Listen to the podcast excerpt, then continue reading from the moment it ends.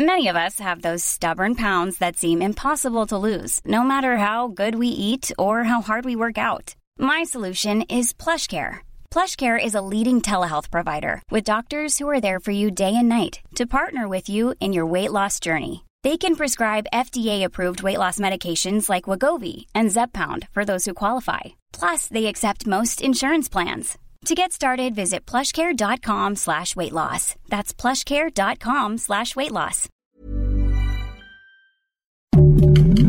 Heraldo Podcast, un lugar para tus oídos. Noticias del Heraldo de México.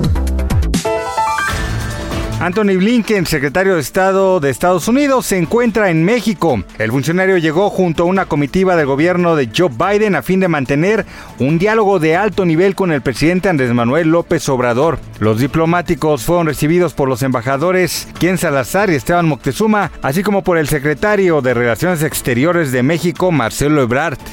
La jefa de gobierno Claudia Sheinbaum confirmó que la tarifa de acceso al trolebús elevado será de 7 pesos. En conferencia de prensa, la mandataria capitalina explicó que esta cantidad es lo que pagan actualmente aquellos usuarios que utilizan el transporte público de Avenida Ermita Ixtapalapa. Carlos III del Reino Unido afirmó este lunes en su primer discurso como rey ante los miembros del Parlamento británico que reinará de forma desinteresada como lo hizo su madre, Isabel II, y con respeto a los principios constitucionales.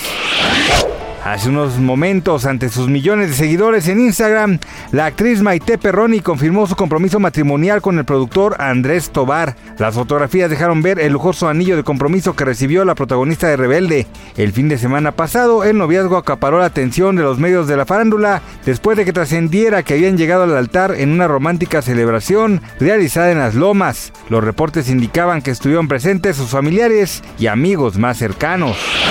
Gracias por escucharnos, les informó Alberto García. Noticias del Heraldo de México.